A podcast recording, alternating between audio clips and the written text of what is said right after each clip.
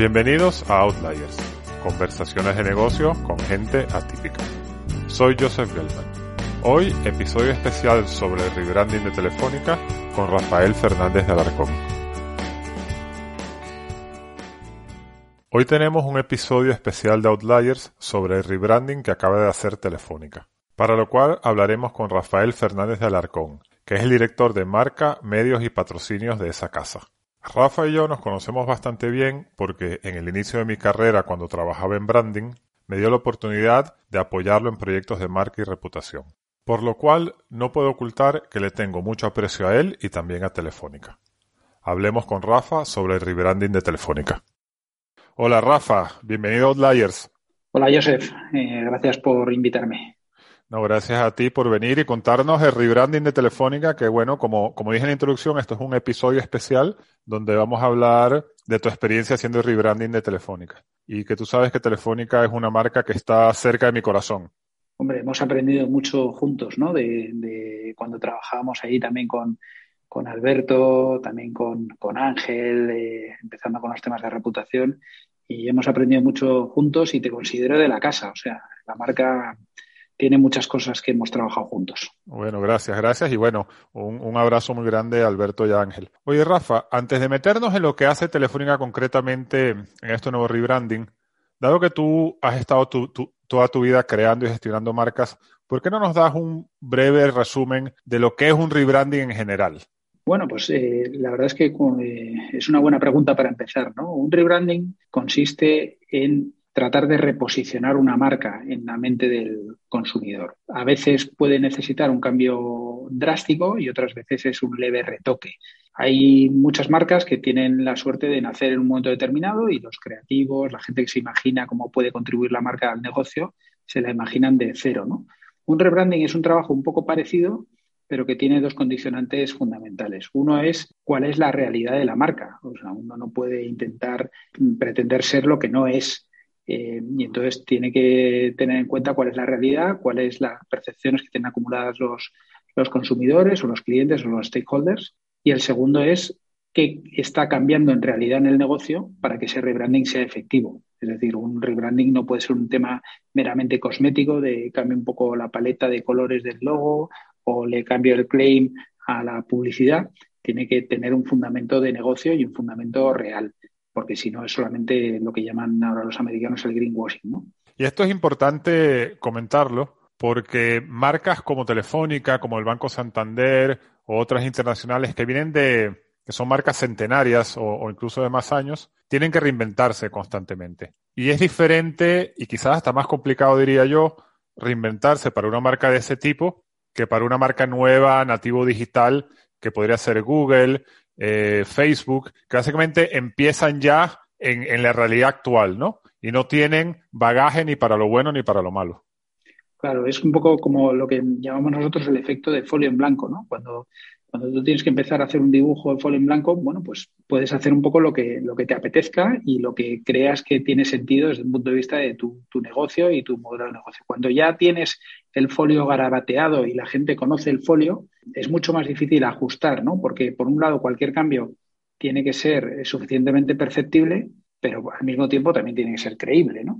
Y ahí vienen un poco las complejidades de los rebrandings en estas grandes compañías, ¿no? Que yo creo que son necesarios dos, dos factores, ¿no? Por un lado, eh, mantener el ADN, mantener la esencia de la marca. Eh, la marca tiene que seguir siendo lo que era y no puede, no puede cambiar. Si no, es mejor hacer un rebranding cambiar a una marca completamente nueva, ¿no?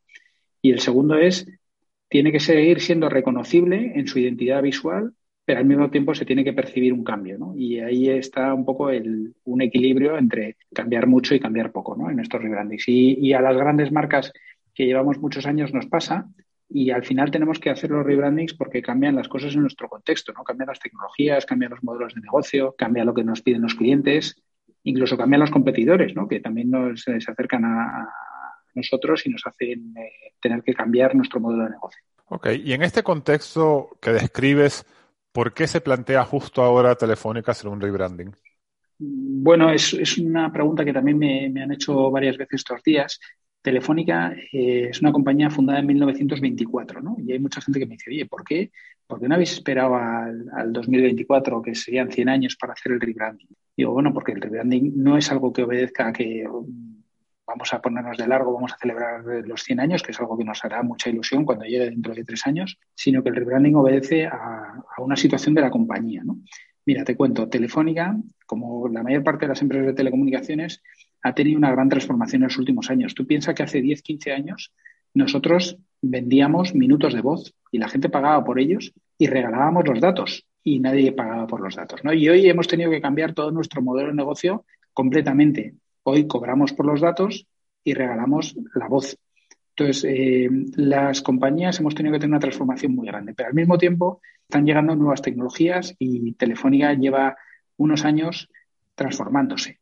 Es una compañía cada vez más tecnológica. Tenemos una unidad que se llama Telefónica Tech, que factura un billón, que acumula los servicios de ciberseguridad, Big Data, Internet de las Cosas, Cloud. Hemos creado otra unidad que se llama Telefónica Infra, nos hemos fortalecido en algunos mercados, hemos desinvertido de otros. La compañía ha cambiado mucho y lo que percibíamos es que esta transformación no se estaba reflejando en la percepción que tenía el mundo exterior de la compañía. De alguna forma, este rebranding obedece a que ya hay una nueva telefónica diferente a la que había hace 5 o 10 años y que teníamos que trasladarla a nuestros stakeholders para hacer evidente ese cambio. Y de ahí viene eh, este rebranding. Comentas la percepción. ¿Cuál dirías tú que era la percepción que tenía la gente, público o vuestros clientes de Telefónica, que fue la que quisiste evolucionar un poco? O sea, antes de rebranding, ¿qué pensaba la gente de Telefónica y qué era lo de, lo de esa mezcla que ya quizás no funcionaba tan bien? Mira, nosotros hicimos muchos estudios, lógicamente, antes de hacer el rebranding y lo que veíamos era que teníamos una imagen eh, diferente en función de en qué sector estábamos, ¿no? El sector tecnológico, los, los CTOs, ¿no? los Chief Technology Officers de las compañías, sí que tenían una percepción de Telefónica como una compañía innovadora, una compañía moderna eh, y que ofrecía servicios muy, muy adelantados. Y esta opinión, de alguna forma, sin muchos detalles, pero también era compartida por el segmento empresarial. En cambio, cuando ibas un poco a los más jóvenes y a la sociedad en general, se percibía Telefónica como una de las grandes empresas clásicas de nuestro país, símbolo de calidad, símbolo de confianza, pero que de alguna forma se había quedado un poco atrás, ¿no? que no había modernizado, que no había sido capaz de actualizarse. ¿no? Y precisamente eh, el rebranding obedece a estos dos objetivos. ¿no? Por un lado, que la sociedad en general, ¿no? que es en la que estamos inmersos ¿no? y en la que captamos talento, eh, trabajamos para accionistas, trabajamos para clientes, que hay veces que nos conocen en el mundo B2C a través de la marca Movistar, ¿no? pero Movistar y Telefónica están completamente unidas, pues que percibirán que Telefónica es una compañía que mira al futuro y que ofrece nuevos productos y servicios y se adapta a las necesidades de los clientes. ¿no? Y luego, por otro lado, ese público más empresarial, más tecnológico, pues que siguiera confiando en Telefónica y que tuviera más fácil el compartir en sus empresas que Telefónica es una opción tecnológica de primer nivel mundial. Yo quiero agregar la dificultad de gestionar una marca como Telefónica y en general una marca de servicios, ¿no? Porque la marca, aparte de la comunicación, eh, se vive en la experiencia. Entonces, la realidad es que un negocio como el de ustedes tienen muchos clientes, millones de clientes, millones de millones con los cuales tienes que interactuar, que tienes que proveer un servicio, tienes que cobrarles, tienes que tener atención al cliente. Entonces, la gestión de la marca tiene muchísimos puntos de contacto y que hay muchas cosas en lo que es un, aspecto operativo que pueden ir mal y afectar a la marca. Entonces, la complejidad en este tipo de marcas es importante.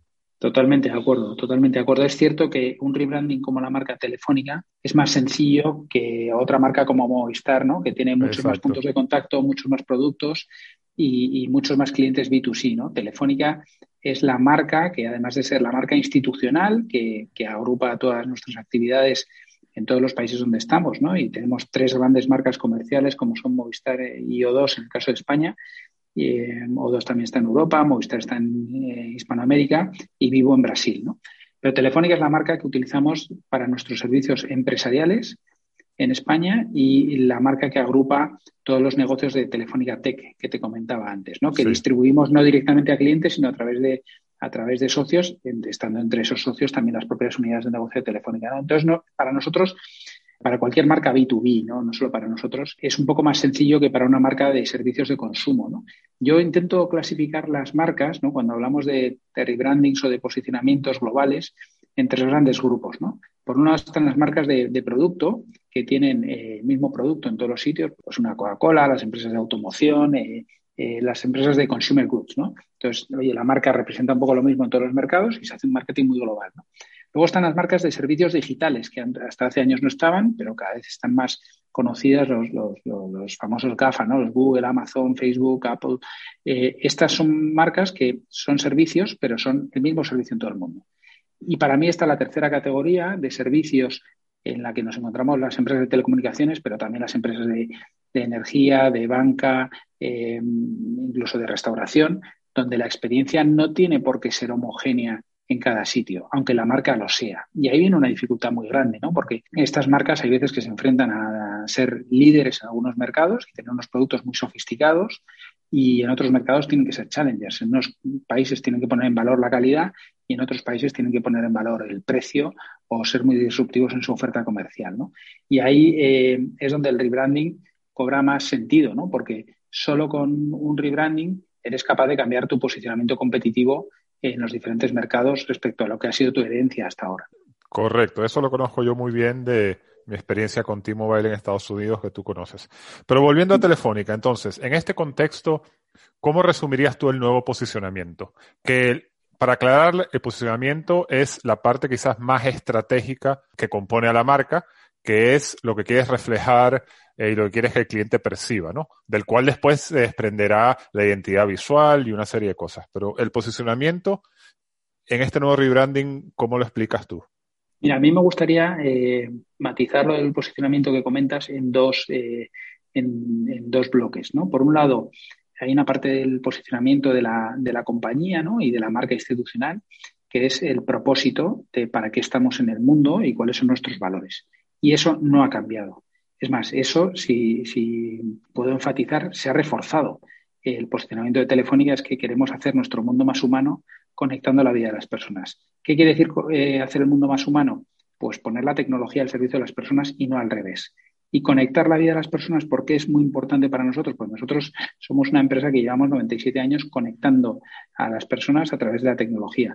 Hace muchos años era con un cable que tenías que llamar a través de la operadora para que te pusieran, luego la telefonía fija con conmutación automática, llegó la telefonía móvil, llegó el entretenimiento, la banda ancha y todos los otros servicios. Pero en la esencia es conectar la vida de las personas. Hubo un momento en el que las compañías de nuestra industria quisimos saltar a ser compañías tecnológicas y ya no hablábamos de conectar. Parecía que nos daba un cierto reparo, que nos tachaban un poco de, de, ser compañías clásicas, el no ser tan modernas y tan tecnológicas como otro tipo de compañías. Y yo creo que en este posicionamiento o en este reposicionamiento, en este rebranding, lo que estamos haciendo, y ya venía desde hacía algunos años, es reafirmar nuestro propósito de conectar la vida de las personas, ¿no? que eso es lo que hacemos, luego hacemos otro tipo de servicios, pero esa parte es importantísima. De alguna forma es una vuelta a los orígenes.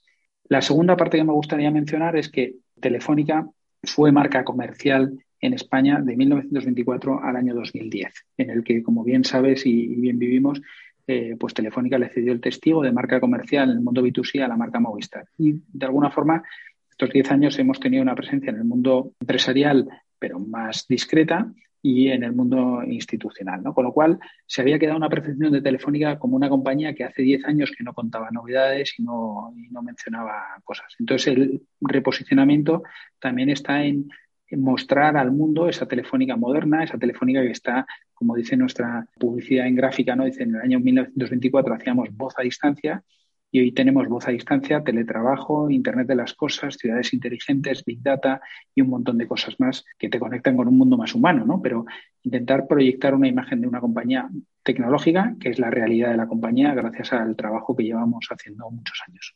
Ok, entonces está claro, la esencia no cambia, sino que más bien se ha reforzado.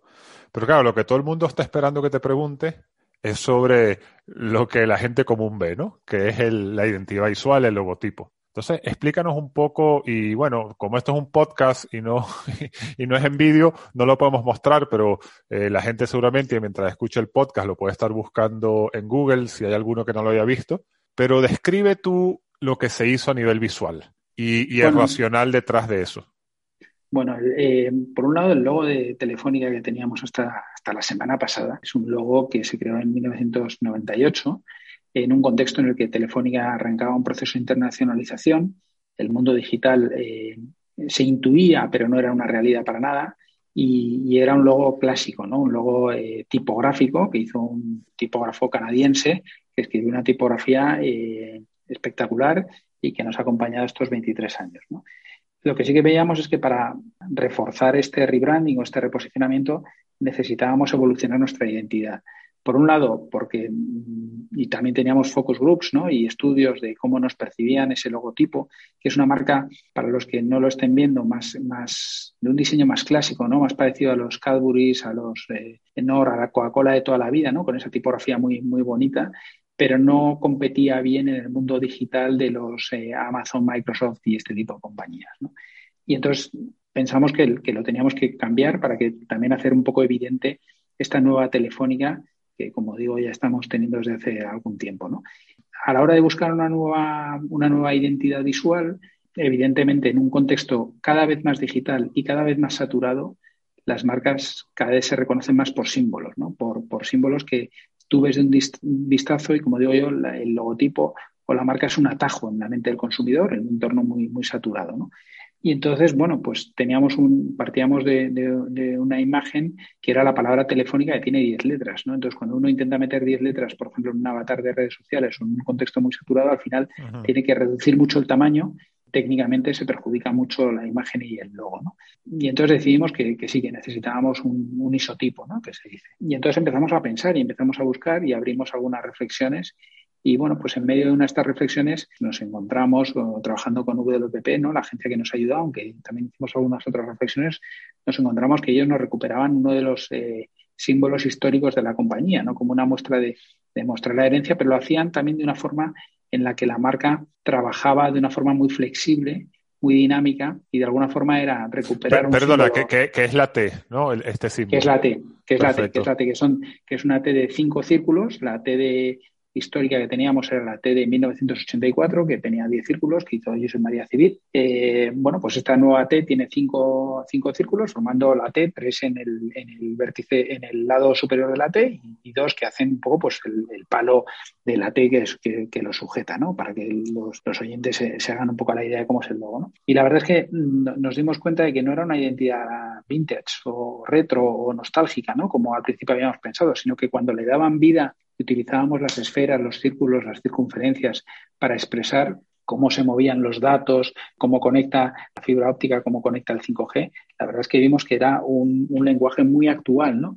Como había sido también en 1984, porque ese logotipo se hizo para simular los teclados de conmutación automática, ¿no? Cuando empezaban. Por eso muchas veces eh, eh, se ha escrito que Telefónica recupera el logotipo de las cabinas, ¿no? Porque en ese momento fue cuando se empezaron a poner las cabinas automáticas y ese logo estuvo presente durante muchos años en, nuestras, en nuestras calles, ¿no? Entonces, de alguna forma, lo que hemos buscado es recuperar un símbolo que ya estaba en la historia de la compañía, que era familiar para todos nuestros stakeholders, sean clientes, empleados. Hay mucha gente que dice, hombre, pero hay mucha gente joven que no vivió ese logo, pero es cierto que hasta hace cuatro o cinco años todas las calles de nuestro país tenían cabinas telefónicas y ese logo es familiar, existe en la mente de nuestros, todos nuestros stakeholders y así hemos hecho estudios, ¿no? Y proyectarlo al futuro, ¿no? De alguna forma utilizar nuestra imagen eh, antigua como un trampolín para eh, mostrar ese futuro de la compañía. Eh, eso te quería preguntar, ¿cómo, han digitaliz cómo habéis digitalizado ese, ese logo o esa identidad?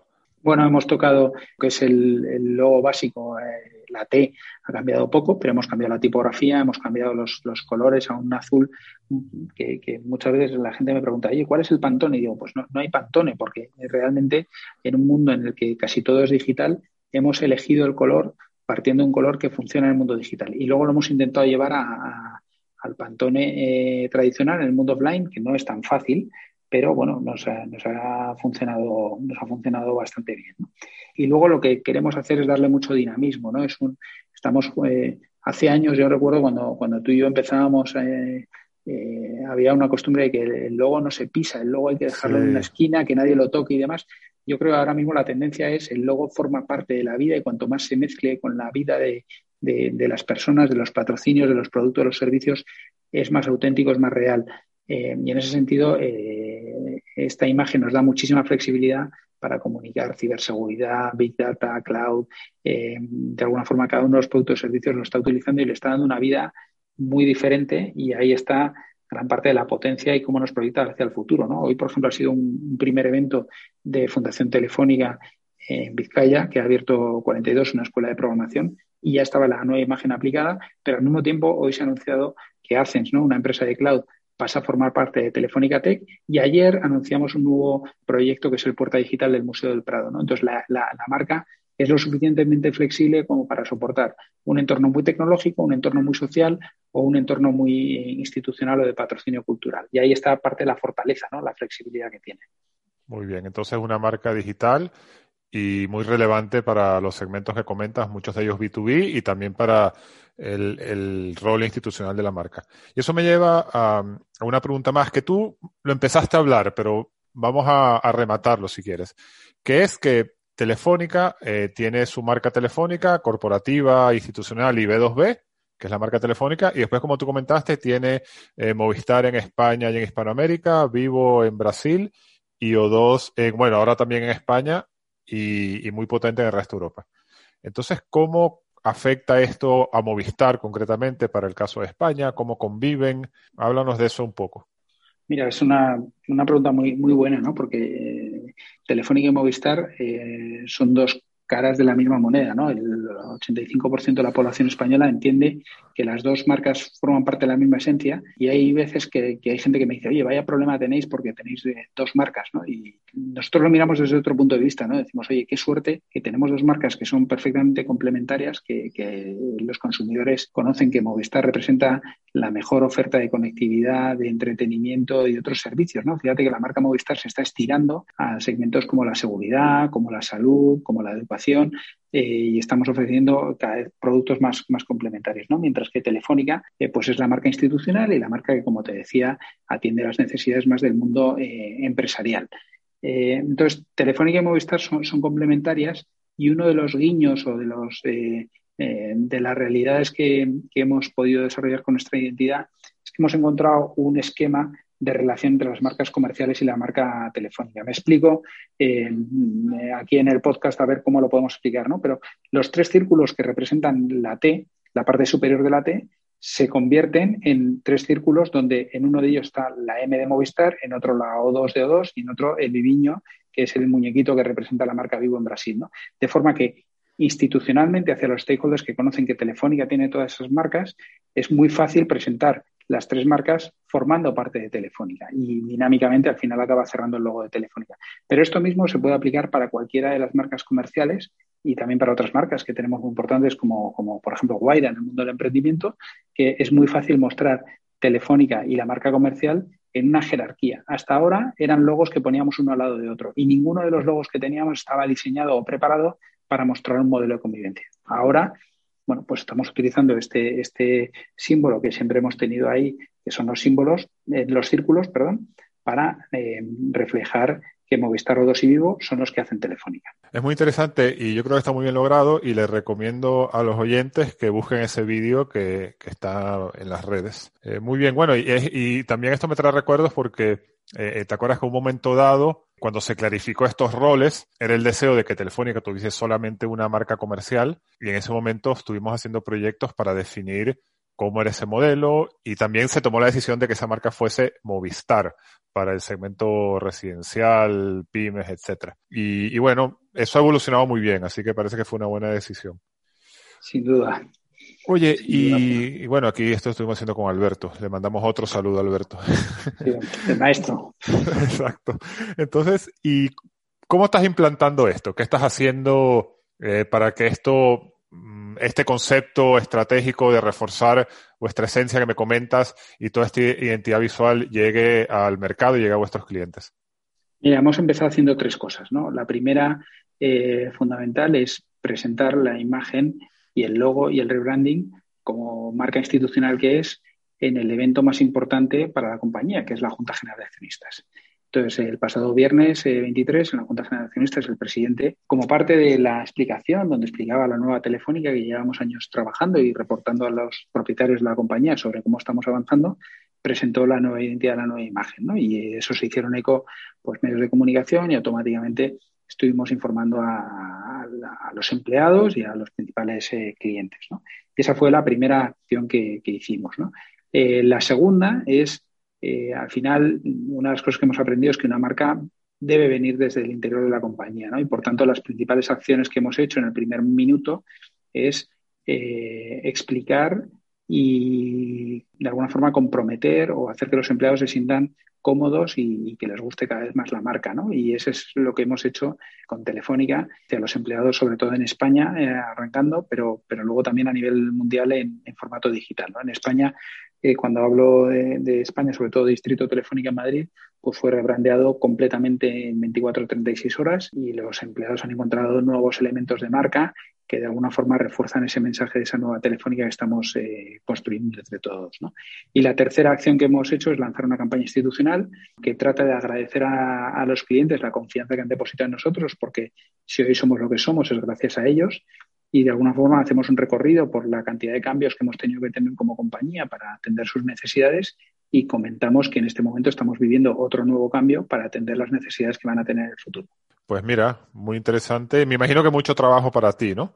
Y me imagino que con muchos retos. Eh, está siendo, está siendo una época muy, muy, muy ilusionante y muy divertida. Y la verdad es que cuando uno trabaja en un proyecto que merece la pena y con buenos equipos, el tiempo y el esfuerzo pasa rápido, o sea que, que ni nos acordamos de él. Qué bueno. Oye, Rafa, yo te agradezco un montón que como tú dices, esto es un momento hectic para ti, como dicen los americanos, que hayas tomado el tiempo para hablar conmigo y, que la gente escuche, puede profundizar un poco más en el rebranding de Telefónica, que a mí me, ha parecido interesantísimo, pero bueno, como yo dije, eh, como yo tengo un attachment emocional a Telefónica, estoy un poco sesgado, ¿no? Entonces, para terminar, te quería hacer una pregunta un poco más personal. Tú tienes muchos años trabajando, creando y gestionando marcas y tienes muchos años en Grupo Telefónica. Entonces, ¿qué has aprendido en esta trayectoria en general de esta profesión de crear y gestionar marcas? Y también en particular de este último rebranding del cual hemos estado hablando. Uf, qué buena pregunta, Joseph, para terminar, ¿eh? Pero bueno, eh, y te la agradezco porque también cuando a veces uno recibe este tipo de preguntas le ayuda a poner eh, eh, ideas y pensamientos en orden, ¿no? Pero mira, yo te diría que me vienen a la cabeza tres, tres ideas. ¿no? La primera es que en el mundo empresarial, o por lo menos una de las cosas que he aprendido, es fundamental escuchar. Escuchar, eh, eh, y además en este ámbito de las marcas, siempre nos quejamos de que hay mucha gente que tiene opinión, y eso es muy bueno, porque hay mucha gente que te va a dar puntos de vista, opiniones que a lo mejor tú no has tenido. ¿no? Entonces es fundamental escuchar y todas las opiniones, las buenas y las malas. Eh, el segundo punto que te diría es que que hay que saber diferenciar lo que es esencial y lo que es transitorio, lo que es cosmético. ¿no? Y yo, yo, una de las cosas que creo que hemos acertado en este proceso de rebranding y en general la compañía es identificar cuál es nuestra esencia, cuál es nuestro ADN, estar muy orgullosos de ella y cambiar lo que es necesario para adaptarlo a los tiempos, a los productos, a los servicios, a los clientes. ¿no? Y el tercer eh, punto que te diría es que eh, uno no es capaz de hacer nada sin un gran equipo alrededor. ¿no? Y yo una de las cosas de las que me siento más satisfecho es de cómo hemos trabajado en equipo en este rebranding, un grupo heterogéneo de personas que confiábamos unas en otras porque íbamos haciendo cada uno trocitos de, todo este gran proyecto, pero eh, repasando toda mi trayectoria también las veces que hemos conseguido cosas importantes ha sido gracias al trabajo en equipo. Y eso también forma parte de la, de la, esencia y la idea de marca que tiene, que tiene Telefónica, ¿no? Y que hemos lanzado una plataforma que se llama Mejor Conectados que, precisamente la idea que está detrás de esa es, que cuando, cuando las personas conectamos en proyectos y compartimos, eh, somos capaces de hacer cosas importantes. ¿no? Y esas serían las tres ideas, ¿no? Eh, ser capaces de escuchar, diferenciar lo importante de lo transitorio y saber rodearte de un buen equipo para hacer que las cosas pasen. Esto fue Outliers. El episodio de hoy fue grabado el 30 de abril de 2021, una semana después del anuncio de la nueva marca de teléfono. Soy Joseph Gelman. Si quieres contactarme, puedes hacerlo a través de mi perfil de LinkedIn o en mi cuenta de Twitter, J. Gelman. Gracias por escuchar.